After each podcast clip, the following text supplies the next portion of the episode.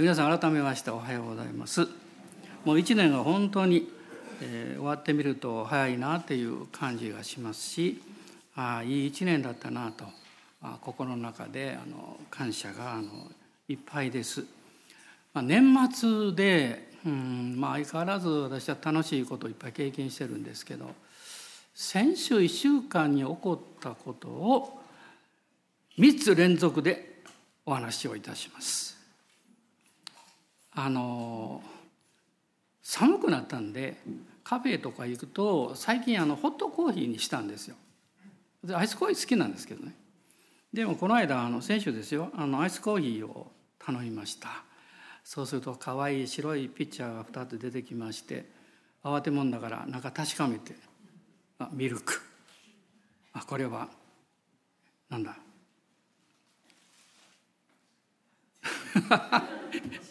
シロップそう出てこない。ちょっとずつ入れましてね。ストローでこう混ぜてね。吸ったら出てこないんですよ。あれ？氷に当たってると思って。もう少し力強く吸ったら出てこない。このストロー詰まってるわと思ったらストローではなかったマドラーだったかっこ悪いと思って周りを見たんですけど。えー、私を見ていたのは前に座っていた家内だけで 何とも言えん楽しそうな顔して えー、見ておりましたあ本当よかよかったですけどこれからはマドラーとあのストローを間違わないように 注意したいなと思います。まあ、1年の最後の週というのは大体あの、えー、コロナの前そうだったんですけど犬山に寄せていただくんですね。で犬山のあの CPM を先週も行きました。木曜日に行ったんですけどいつもはねあの鹿島まで行って教会に車を止めさせてもらってそれから、うん、大和八重から特急乗って近鉄行ってでこう行くんですねギリギリで行くんですよ。で今回はちょっと早めに行こうと思ってその方がいいかなと思って少し早い電車を取りまして名古屋駅に着いたんですけども何せ久しぶりでですねあの近鉄を降りまして西鉄に乗るんですけどどういう乗るんだったかなと思って改札で聞いたんですね。そうするとその改札の方がね「いやもうすぐね出ますよ」って「ああれ乗った早いですから」って言うからわーっと飛び込んでみんなでついて乗ったんですけどしばらくして窓を見ていたら違う。何かが違う。景色も違うし。なかなか止まらない 区間急行に乗ったみたいなんですが全く違う反対の線に乗ったようで、えー、15分ぐらい動きましてやっぱり降りてみようと思って降りましたら全く違ってましてでまたあの名古屋まで戻って行ったんですけどそれで分かったんですよ。なぜ早く乗ろうと思ったか分かったんです。でもしそれ乗ってなかったら遅刻なんですけどねでまああの犬山の集会は大変祝福されました。で帰ってきましてあの柏から車に乗ってですね。車に乗って帰る時にふっと日曜日のメッセージどうしようってなかなか先週は定まってなくって、まあ、いろんなことは考えてるんですよずっと1週間ね。でもまあ定まらないっていうか。でそれであのすぐあの YouTube つないでもあの賛美をね。聞くんですよ。で賛美を聞いたら私の好きな賛美がすぐバーッ出てきたんですね。「主をたたえよ魂よ」というねそれでうわいい賛美やとか思ってねで信号に止まったんであの歌いながらね横に置いていたあのお茶お茶を飲みました飲んだんですけど入りどころが悪くってむせいでしまってガファーって言ってですねハンドルとこの辺りお茶だらけになってしまってコーヒーでなくてよかったと思いながらですねでそういうこともあろうかと私はあのいつもタオルを置いてる横に運転席の。でわータオルで拭いてですね本当にもうと思ったら賛美かかってますからね聞こえてくるんですよ。どんなとことが起ころうとも 私は死を賛美しますってねいやいいタイミングやと思ってですね賛美はすごいですねえー、それですぐに「ハレルヤアーメン」って言ってまあ賛美しながら帰ってきたんですその時に「分かったあさっての礼拝メッセージこれ!」って決めたんですね。で今日のメッセージのタイトルは「主を褒めたたよう」なんですけどちょっとヘブル語で「ハレルヤ」で「ハレルヤ」なんですが、まあ、支援からお話したいと思ってます。今日のタイトルはね「えー、っとハレルヤ詩篇」というタイトルです。で詩篇の146編を開いていただきたいんですが詩篇の146編1節と2節を読みたいと思います。もう一箇所読みますがまず146編の1節と2節です。ハレルヤ我が魂よ主を褒めたたえよ。私は生きている限り主を褒めたたえる。命のある限り私の神に褒め歌を歌おう。もう一節150編の最後ですね。150編の一節を読みたいと思います。一節と六節読みます。ハレルヤ神の聖女で神を褒めたたえよ。道からの大空で神を褒めたたえよ。六節息のある者は皆主を褒めたたえよ。ハレルヤ実はこの詩篇というのはね皆さん好きな方多いと思いますけども、まあ、ヘブル語では賛美の書というふうに呼ばれているそうです。で詩篇と訳されているこのヘブル語の単語というのはこのギリシャ語ではですね音楽を作るとか賛美を歌うという意味の動詞から来ているんだそうですね。でこの詩篇というのはですからもともとですね当時の神の民、まあ、旧約の民ですけれどもその賛美歌集として使われたこの150の歌を集めたものなんですね。だからこれが詩篇150編ずっとあるわけなんです。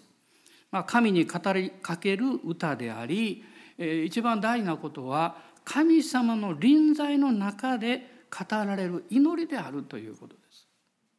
まあ、ですから、まあ、150編の霊的詩歌というふうに言ってもこのいいと思います。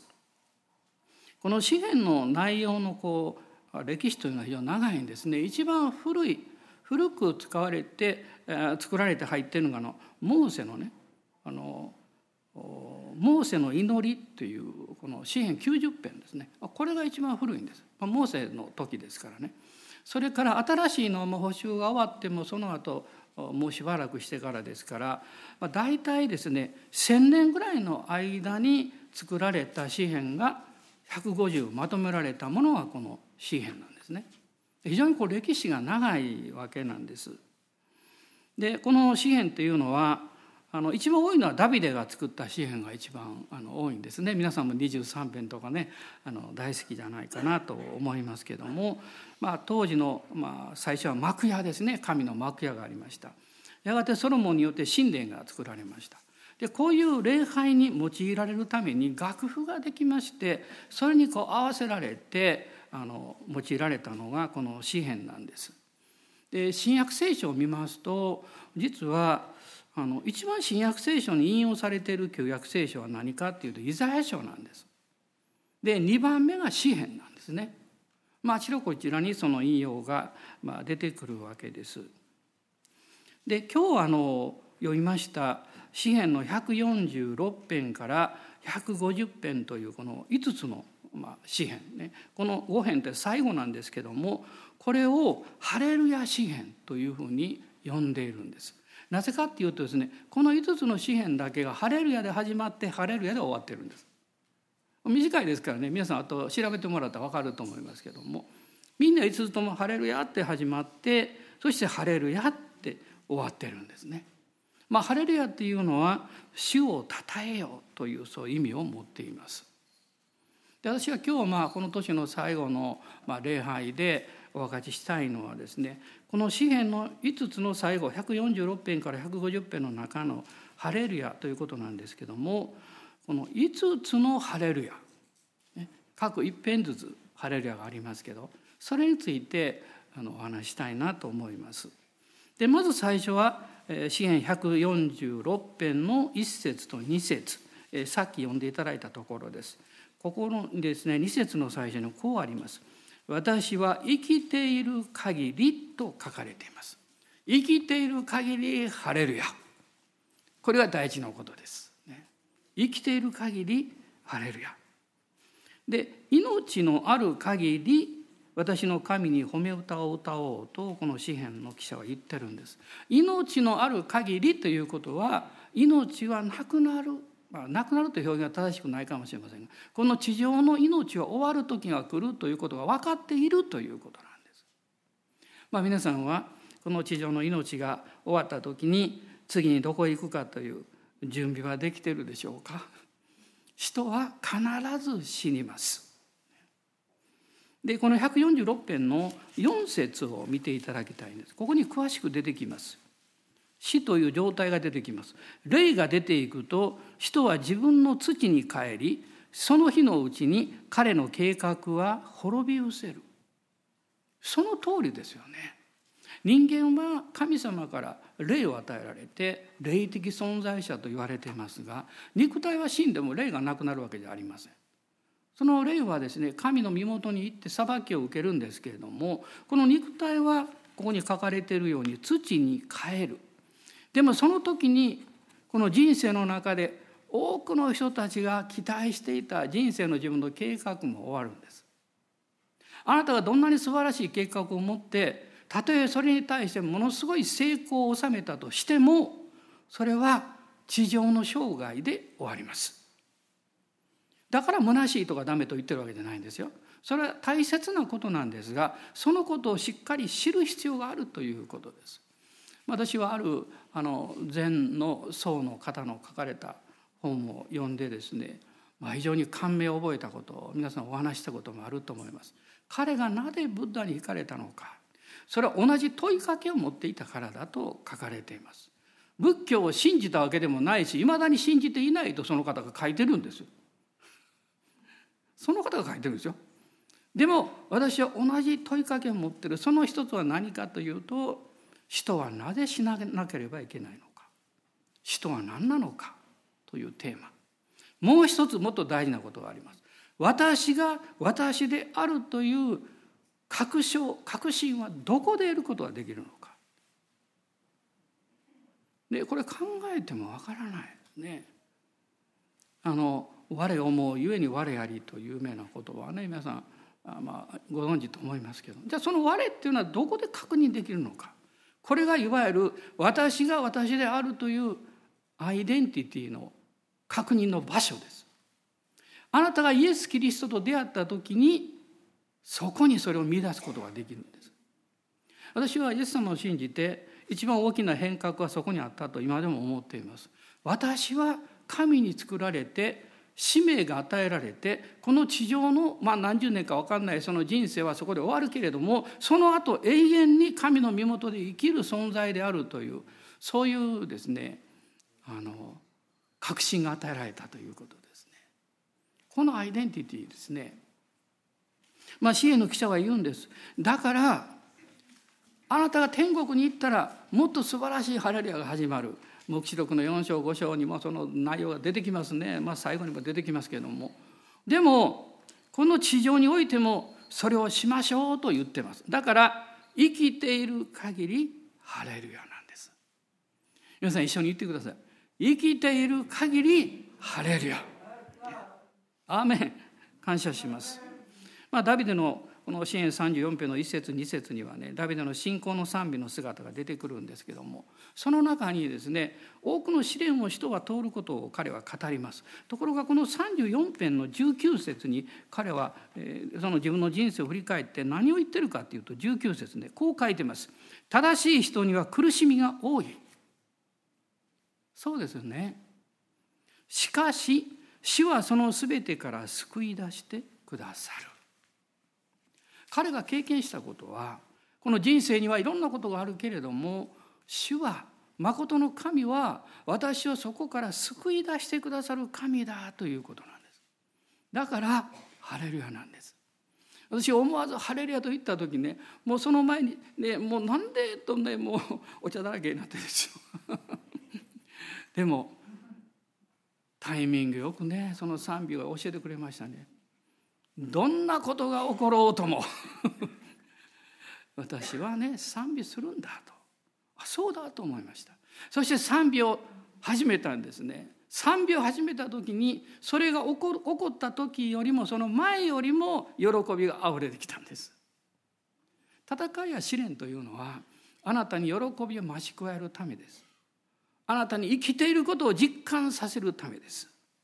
ただ実験実感するだけでなくって私は愛されて自分の人生が大切な存在であるということを確認するためです。例えば道を歩いていて何かつまずいて転んだとします。痛かった。ね起き上がりますよね。その時に多くの場合ですよ。もう大きな事故でない限りはこう思いますね。ああもうこの程度でよかったって。ということはどういうことですか？私は生かされてこれからも豊かな人生を歩んでいこうという方向が見えているということなんですねだから生きてる限りハレルヤなんですその次に147編ですこの一節にこう書かれています。ハレルヤ、誠に我らの神に褒め歌を歌うのは良い。誠に楽しく賛美は麗しいと書かれています。2番目はね、我らの神にハレルヤ。我らの神にハレルヤ。ここに我らと書いてるんです私ではないんです。これは共同体を指しています。彼らにとってはイスラエルという共同体でしょう。そしてそのこの共同体の最終的なまあ完成は何かというとそれは教会なんですね。教会は神の家族でありキリストにある共同体なんです。だから私たちも主を褒め歌う時私の神ということもあるかもしれませんが私たちの神にハレルヤなんです。そうすると誠に楽しく賛美は麗しいということが体験できるんです。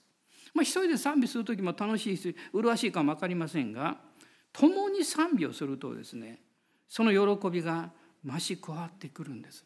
あなたが恵まれたらどうなるんでしょう？さっきちょっと兄弟とも話したんですけどね。恵まれるとね人って優しくなるよねって。恵まれるとあったかくなるよねもしこれは人生全体にそうなったとしたらどうなるんですか？苦しみもあり痛みもあり悲しいこともありもう腹の立つこともあった。でもその締めくくりは神は良い方であったということですね。あの創世記の46章、えー、開いていただきたいんですけれども。あごめんなさい。46 50章ですね。創世記の一番最後なんですけどこの50章の15節から見るとですねあのヤコブが亡くなった。まあ10人の息子たちがもうこの時ヨセフによってエジプトに来ているわけですけどもエジプトはあヨセフはエジプトの最小奴隷から最小になってました。王に次ぐ2番目の地位ですね。権力も力もありました。でその兄たち兄弟たちもみんな豊かになったんですけどもお父さんが死んだ時に兄たちはですね非常に恐れたんですねヨセフが父が亡くなったので自分たちが奴隷に打ったことをねに対して復讐するかもしれない。まあ、それで50章の17節からですがこう書いてます。お父さんこう言ったんですって言うんですね。ヨセフにこう言いなさい。お前の兄弟たちは実にお前に悪いことをしたが、兄弟たちの背きと罪を許してやりなさいと。今どうか父の神のしもべたちの背きを許してください。ヨセフは彼らのこの言葉を聞いて泣いた。彼の兄弟たちも来て彼の前にひれ伏していった。ご覧ください。私たちはあなたの奴隷です。するとヨセフが言うんです。恐れることはありません。どうして私が神の代わりになることはできるでしょうか？そしてこう言います。あなた方は私に悪を図りましたが、神はそれを良いことのために計らいとしてくださいました。それは今日のように多くの人が生かされるためだったのです。ヨセフは兄たちの言葉を聞いて泣いたと書いています。私には分かりません。父ヤコブが本当に兄たちにそう言ったのか？言ったんじゃないと私は思います。兄たちがヨセフに許しを請うためにそういうふうに言ったんじゃないかなと思います。ヨセフも分かっていたはずです。ここにヨセフは泣いたと書いてます。何を泣いたんですか？私は何度もここを読むために考えるんです。ヨセフは何を泣いたのか？あの自分に対して意地悪をして奴隷としてエジプトに打った兄たちが今ひれ伏してヨセフは許してくれって謝ってる、まあ、その姿を見てヨセフは「お兄ちゃん大丈夫だよ」って「僕は許してるよ」ということもあるでしょう。でもよく考えていくと私はもっと深い涙があるような気がするんです。それはヨセフの兄たちに対する深い憐れみなんですよ。この兄たちはでヨセフは17歳で奴隷におられたでしょう。最初になったのは30歳です。それから最初7年の豊作期間があって飢饉がやってきて数年後にですね彼らがやってきますから少なくとももうもう13年二十、ー、数年経ってるわけなんですね。兄たちに対する彼の深い憐れみは何だったんでしょうか。自分を殺そうとも思った。でも奴隷に打った。この兄たちはそれ以来ずっと心の深いところで自分を責め悩んでいたに違いない。あの弟ヨセフに自分たちは何ていうことしたんだろう。えそしてエジプトに来て自分たちがヨセフに救われた。助けられた。その経験をすればするほどなんと私たちは悪いことをしてきたんだろう。ヨセフを許してほしい。自分を責め続けてきたんだと思います。ヨセフも最初は恨みがあったでしょう。でもヨセフは神様の恵みを経験したんです。恵みはその人を変えるんです。冷たい心から温かい心に変えるんです。狭い心から広い心に変えるんです。ケチくさい心からね豊かな心に変えるんです。許せない心から許す心に変えるんです。ヨセフはその経験を知っているので兄たちを見た時に本当にかわいそうだと思ったと思います。兄たちはずっと自分を責めて悩んできた。だからヨセフは泣いたんですよ。もう泣く必要ないんですよって。このヨセフはまさにキリストの雛形です。イエス様は十字架につけられてまず最初に言われた7つの言葉の一つがそうです。父を彼らを許してください。彼らは自分で何をしているのかわからないでいるのです。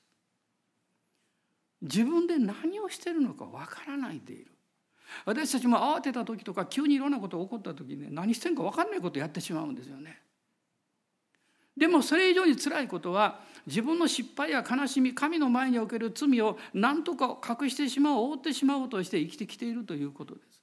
そしてそれらの一つ一つは全て家族や兄弟や自分の親やあるいは友達に対して何か関係があるんです。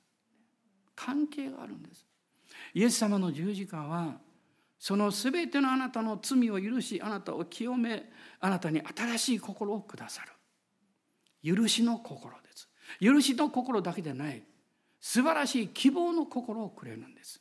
だからヨセフはここで言ってるのは許したという何かこう大事なことですけども過去に対することを言ってるんじゃなくって私は将来を見てるんだ。これから私たちこの家族は大きな神からの務めを果たさなきゃいけないんだよ。だから神がこういうことを用いてくださったんだ。神は良い方なんだよとヨセフは言うんです。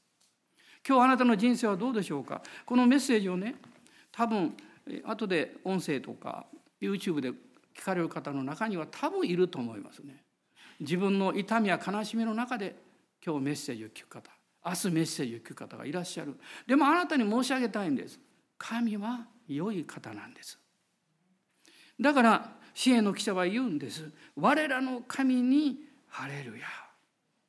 この147編をもう一度見ていただきたいんですがこの3節にそれが書かれています。死は心の打ち砕かれたものを癒し彼らの傷を包まれる。主は心の打ち砕かれたものを癒してくださる。つまりこれはへり下るということです。あなたがへり下るまではこの経験をすることができないんです。自分の力で何とかやって解決していかなきゃいけないと思ってる間は答え出口はないんですね。どんなことが起こってもシンプルになることです。私は私以上のものにはならなれないしなる必要もないし私は私以下でもないということです。あなたがあなたであるということを一番それを知って受け止めてくださってるのは天の父なる神様です。その証として御子イエス様が来られて十字架であなたを許しあなたに永遠の命をくださった。あなたを神の子としてくださったんですよ。だからここに支援の記者は言うんです。我らの神に褒め歌を歌おう。どうぞ皆さんこの一年いろんなことがあったかも分かりませんけれどもどうぞ今日から明日になる前に主よあなたを褒めたたえますと賛美なさってください。3つ目は148編です。148編の1節と7節を読みます。ハレルヤ天において主を褒めたたえよ意図高きところで主を褒めたたえよ7節地において主を褒めたたえよ。海の居住よすべての淵よ。まあ最後にまたハレルヤ出てくるんです。ここにはね天において地においてという言葉が出てくるんです。天においても地においてもハレルヤなんです。これがこの148編です。この148編の中に一節に「意図高きところで主を褒めたたえよ」と書いてます。意図高きところってどこですか？天の領域なんですよ。天の領域でハレルヤは当たり前じゃないかと思うかもしれませんがこのハレルヤは、ね、イエス様の十字架の勝利を予言してそれを勝ち取ったハレルヤなんです。具体的に言うならば、まあ、皆さんご自分で聖書を開いていただきたいんですけれども黙示録の5章の6節にですね御座の真ん中に立つほふられた姿の子羊というのが出てくるんです。4章も天の賛美礼拝の光景が出てきます。そして5章も出てきます。一つ違うのは5章にはほふられたと見える子羊が真ん中に立っているということなんです。贖いが完成した。そのハレルヤなんですね。ですから天と地においてつまりこのハレルヤは霊的な権威がキリストによって信じる者に与えられたというハレルヤなんです。イエス様は弟子たちにおっしゃいました。マタイの28章18節に出てきます。私は天において地において一切の権威が与えられたとおっしゃいました。ですからこの権威を持って福音を述べ伝えようとおっしゃったんですね。あなたにいろんなことが来る時にその背後に、えー、起こっている出来事や、えー、何か事象というかそういうことの背後に霊的なものがあるということを忘れてはいけない。それに対して私は信仰を持って立たなきゃいけないん。です。その出来事が悪いからといって悲しむ必要もない。良いからといって有頂天になってはいけない。その背後にある霊的なものは何なのかということなんです。それが神から来てるならばハレルヤです。たとえ悪く見えたとしてもハレルヤです。よく見えたとしてもそれが霊的な誘惑であったりあるいは自分中心に私たちの生活をさせようとする働きかけであったならばそれは悪しき力の働きです。私たちはその時にしっかりとイエスの皆によって立ち去れという必要があります。霊的権威をあなたは持っています。だから問題のための解決を祈る前にその背後にある霊的な勝利をあなたが宣言してください。イエスの宮と知識によって勝利を宣言すると。そしてハレルヤというんですね。これが支援の149編に出てくるんです。であごめんなさい。148編に出てくるんですね。そして149編に行きます。一節を読みたいと思います。一節。ハレルヤ新しい歌を主に歌え。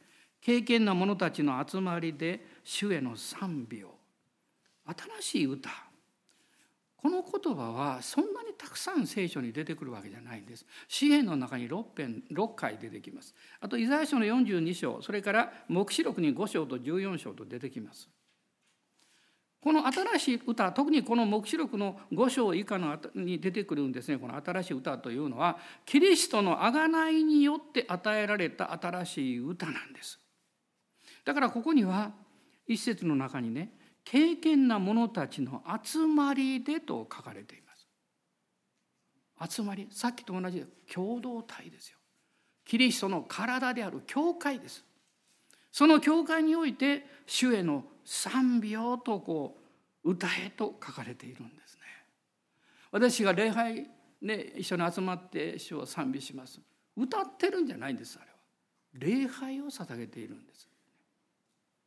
その礼拝は天においても同時になされている礼拝なんです。贖いが完成されたのでその子羊の贖いをあがめそして父なる神に栄光を返しているこれは賛美礼拝なんですね。このような礼拝は御霊による礼拝というふうに言われています。ピリピ書にもその言葉が出てきますけどね。でこれはどういうことかというとですねイエス様を信じて罪許された人は新しい命を受けますが精霊様がその人の霊に住んでくださる。私の心の領域はある程度、えー、何ですかねあの、えー、モチベートする動機づけさせて高揚させることができる。でもそれはまたスーッと沈んでくる。でも霊の領域に与えられた神の恵みはどんなことがあっても変わることがない。そこからの私たちを賛美を歌うようにと言われています。この霊の領域が成長していく栄養はね御言葉なんです。御言葉っていうと私は聖書を思い浮かべるでしょそうじゃないんです。いやそうなんです。でもそれだけではない。神の言葉なんだ。あの御言葉を暗記したからたくさん覚えたから霊的に成長したかっていうと、まあ、ちょっとは成長成長したかも分かりません。しかし神の命神の言葉として神ご自身との交わりを持って受けた言葉はその人を力強く成長させるんです。私たちは弱い時でなくていつ成長するんでしょう？弱い時に何か自分の満足を求めてどっかに逃げたりですね自分の好きなことをやるために時間を取ったらあなたは残念ですがチャンスを失いました。あなたが孤独である時弱さを感じる時倒れたと思う時その時こそ一人で静まって神の前に出て「主よ私は何があっても私あなたに従います」という信仰を働かせるべきです。静かに従うべきです。その時に実はあなたの魂は益を受けていないのであなたの霊が成長するんです。あなたの霊が成長するとそこから喜びが湧き上がってくる。それが新しい歌なんです。イエス様を信じた人は生活の価値観が変わります。第二コリントの4章の18節私は高校生で救われた時にいつもこの御言葉を言ってました。4章の18節何て書いてますかね。目に見えるものは一時的である。しかし目に見えないものは永遠に続くからであると書かれています。なぜ何度も言っていたかというと若いから。目に見えるものに誘惑を感じて引っ張られることが多いから。でこう思ったんです。今まだ、まあ、学生でですねであのいろいろな誘惑がある。でもやがて仕事をする時に今度はお金と誘惑がある。地位や立場と誘惑がある。そういうものにその時になって立ち向かってももうダメだと思いました。若い時に勝利をしていなくってどうして年をいって勝利をすることできるんですか？いや私勝利してなかったから見込みないんですかと言わないでください。そういうことを言ってるわけじゃないんです。あなたが一日でも早い日に勝利を取ることです。あなたの若い日にあなたの救い主を覚えようと伝道者の書の12章に書かれています。あなたの若い日というのは昨日であごめんなさい。明日でなく今日ということです。今日というこの日に私たちは主を愛し主に従う価値観を変えていただかないと。そしてもう一つは価値観が変わるとライフスタイルが変わるんです。自分の優先順位が変わっていくんですね。それが生活が変わるということなんです、まあ、最後方ですね、えーまあ、礼拝人生の中心になっていきますと面白くなるんですね。生活クリスチャン生活がね楽しくなるんです。で150編最後のところです。一節読みます「ハレルヤ神の聖女で神を褒めたたえよう。道からの大空で神を褒めたたえよう」そして最後6節息のある者は皆主を褒めたたえよう。ハレルヤ。支援の150編ね、ハレルヤで終わってんですよ。どうぞ皆さん覚えておいてくださいね。息のある者すべて主を褒め、褒めたたえよう。そしてハレルヤなんです。この一節、神の聖女でと書かれています。つまり霊的な領域です。エペソビトの手紙の中にはこのことについてより深く書かれています。それが「御霊に満たされなさい」という言葉です。エペソ書5章の18節です。満たされなさいとはどういうことか。救われると聖霊が内住なさるんです。内住されたら救われているんです。でも満たされてはいないんです。内住の御霊があなたの生活領域魂の領域にあふれてくることが満たされること。そしてこのあふれてくる領域の鍵は神様が自動的になさることはできないししないあなたのするべきことなんです主を選び主を褒めたたえるということなんですで嬉しい時も悲しい時もね「ハレルヤ、ね、主あなたを賛美します」あなたはその信仰によって賛美するんです。ダビデが言ったように私の口には主への賛美がある。口です。感情とか気持ちとか何があったとかそんなことではないんです。私はたくさんの人と出会ってきましたけれども会うたんびにもう愚痴ばっかり言ってる人は成長していないもの何年後何年経ってみても分かりますね。でもかつては大変な状況にいた人が私は主に信頼して生活変わったんです。まだ辛いことは続いているけど神に感謝しますと変えられた人は本当に成長してるんです。これはたまに会うと余計わかるんです。神様はあなたを霊の息子として選ばれました。その息子は全ての権威を委ねられた息子なんですが神の国の修行をもっと経験してそれを使ってほしいと思ってるだから内情の御霊は信仰によって魂に歓迎しない限りはあなたの霊霊からあふれる精霊の流れはあなたの魂を満たすことはできないんですよ。でこの後に有名な言葉があるんです。詩と賛美と霊の歌を持って互いに語り合い主に向かって心から賛美し歌いなさい。これは満たされなさいと言ったその後に来るんです。満たされるとはどういうことかをここに書いてるんです。あなたの口からまず信仰があふれてるというんです。賛美であり感謝の祈りであり主を崇めることなんですね。生ける水の川があふれるんです。威厳で霊の祈りがあふれてくるでしょう。あるいは霊の解放によって賛美があふれてくるでしょう。神の臨在によって喜び笑いがあふれてくるでしょう。まあ、数日前犬山の集会が終わってねメッセージしていろんな方お祈りしましたで帰る時に一人の姉妹が「先生私今日実は聖霊のバプテスマ受けたい思って来たんです」って言ったんです終わった後で。で私は「あそうでしたか」でもう一度祈りましょうか」って立って。静かに手を置いて「主よ」って祈りました。一分も経たないうちに彼女は聖霊に満たされました。威厳が溢れてきました。どんどんどんどん溢れてきました。叫びが出てきました。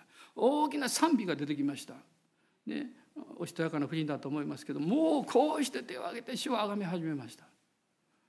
そこにいた一同に精霊が下ったのを経験しました。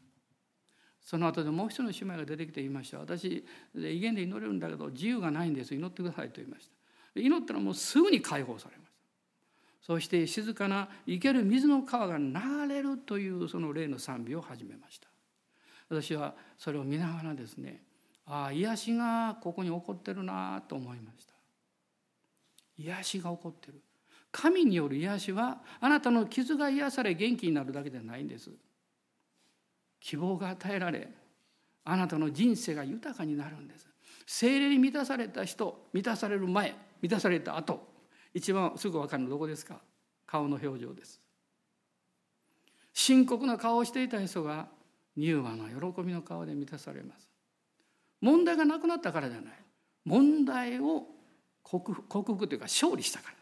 問題はあるんですけどそれよりも大きな神の愛と恵みがやってきたので神の御言葉による真実と計画を信じることができるようになったということです。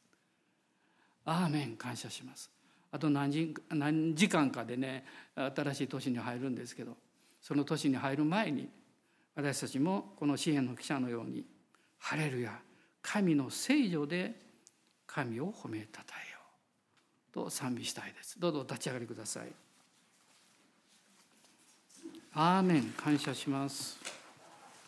この1年もう一度主に感謝を捧げましょう。そして、同時に兄弟姉妹に感謝を捧げたいと思います。あなた自身を一番褒めてあげてください。よく頑張ったね。って辛いことあったけど。泣いてた時もあったよね。って。でも本当に喜んでいた。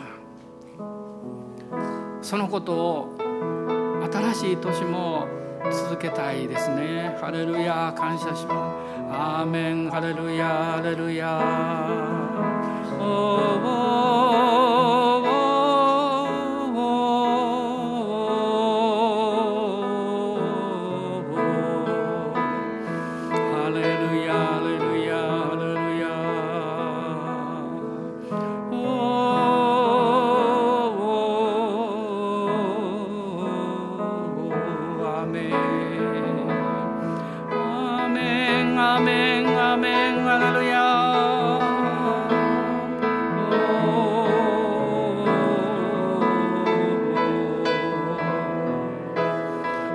様あなたの心を通してあなたの霊を通してあなたの過去に入ることのできる方です。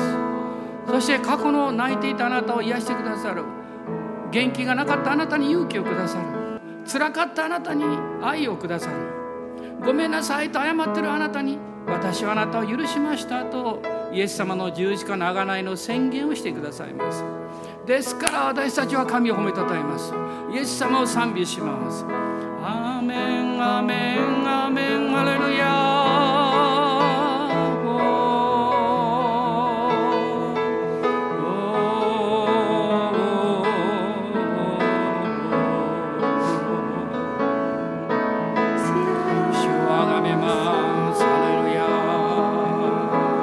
今賛美と祈りの中で皆さんのご家族を祝福しましょう。兄弟姉妹を祝福しましょう。あなたのお友達や職場の友を祝福しましょう。苦手な人を祝福しましょう。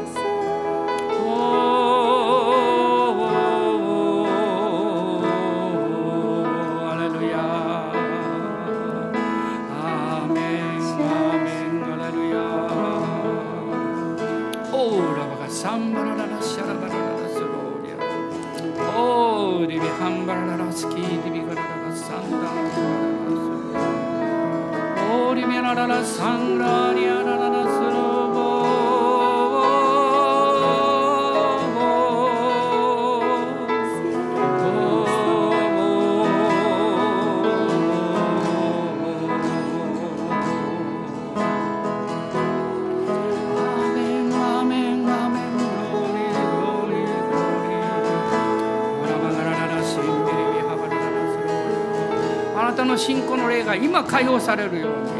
新しい言葉威厳が解放されるように。霊の賛美が解放されるように。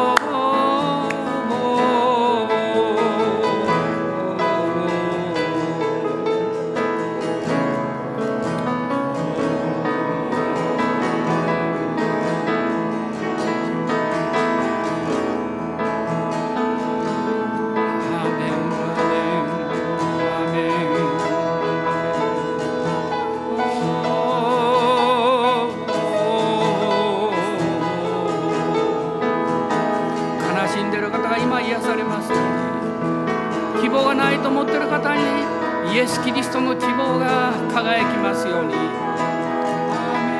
メンアメンアメンアレルヤ。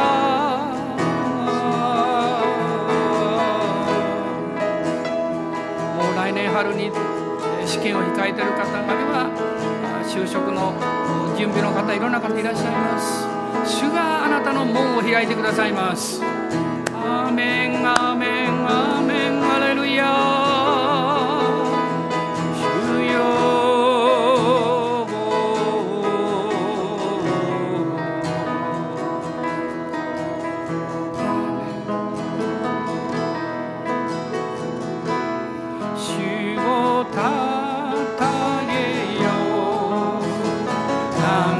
것이요.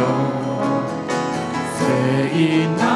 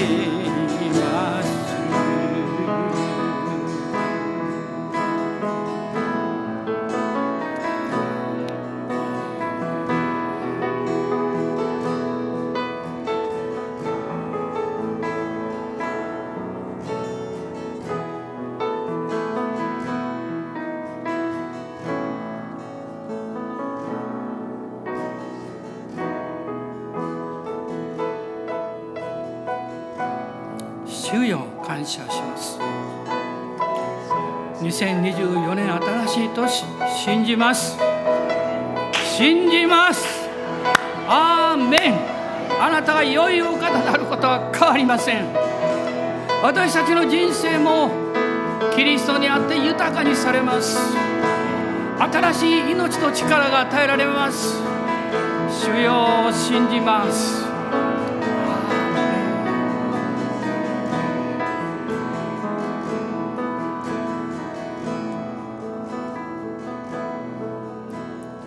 私たちの主イエス・キリストの